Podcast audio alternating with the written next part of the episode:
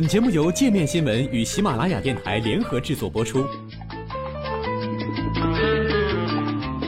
界面新闻五百位 CEO 推荐的原创商业头条，天下商业盛宴尽在界面新闻。更多商业资讯，请关注界面新闻 APP。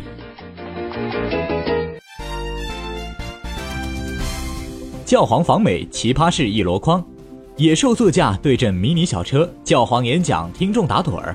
喝过的水杯被偷，看看罗马教皇访问美国期间发生了哪些有意思的事情。罗马教皇方济各在完成近一周的访美之旅后返回意大利，这期间辗转华盛顿、纽约、费城三座城市，议题从移民、贫困到性虐待、气候变化，内容广泛，受到了天主教徒和其他民众的热烈欢迎。而这期间也发生了不少有趣的小事。座驾，九月二十二日。罗马教皇方济各乘飞机降落在美国安德鲁斯空军基地，开始对华盛顿进行访问。在简短的欢迎仪式过后，教皇和奥巴马分别上了各自的乘用车。奥巴马总统乘坐的凯迪拉克一号由凯迪拉克豪华轿车改装而来，防护性能和配置都属一流。车内配有催泪瓦斯投放设备、散弹枪、榴弹发射器等保护装置。车后方总统座驾的防弹钢板厚约二十厘米。其良好的密封性可以抵御生化武器及核放射污染，被外界称为“野兽”。相比之下，教皇选择的座驾却是普通到不能再普通的菲亚特 500L，一辆价格还不足两万美元，约合人民币十二点八万元的意大利产小汽车，而且被包围在保驾护航的二十辆大尺寸 SUV 中，这辆炭黑色的小轿车显得更加小巧迷你。打盹儿。九月二十四号，罗马教皇方济各在美国国会发表演说，成为历史上第一位在国会发表演说的教皇。可能是由于演讲命题太沉重，又或是时间太长，一位来头不小的听众竟然听着听着打起了盹儿。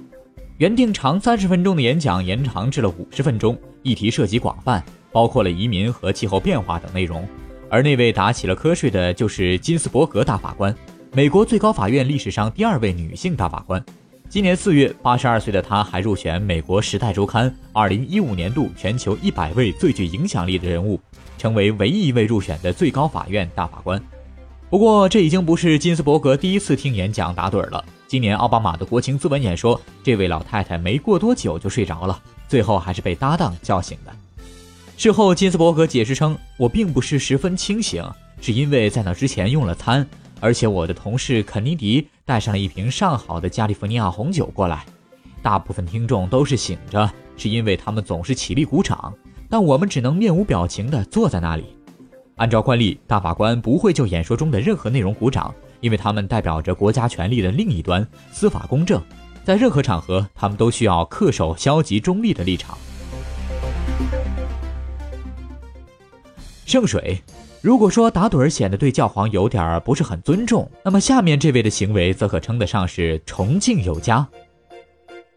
教皇的国会演讲结束后，宾夕法尼亚州民主党众议员布雷迪就迅速走到讲台，偷走了教皇用过的水杯，将其带回办公室，把里面还未喝完的水当成圣水品尝，还与妻子、一名朋友和一个助手分享，并将这个过程拍下发给媒体。布雷迪的助手表示。布雷迪是一名天主教徒，非常尊敬教皇。助手还称，布雷迪已经请国会将水杯的账单寄给他，而且如果教皇想要回水杯的话，他将原物奉还。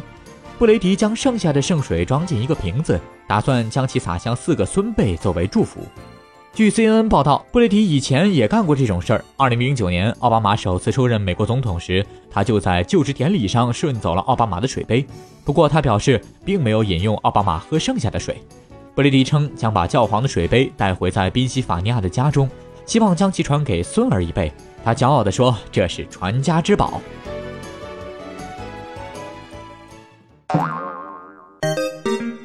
还想了解更多世界各地的商业趣闻，请关注“界面天下”频道微信公众号“最天下 The Very World”。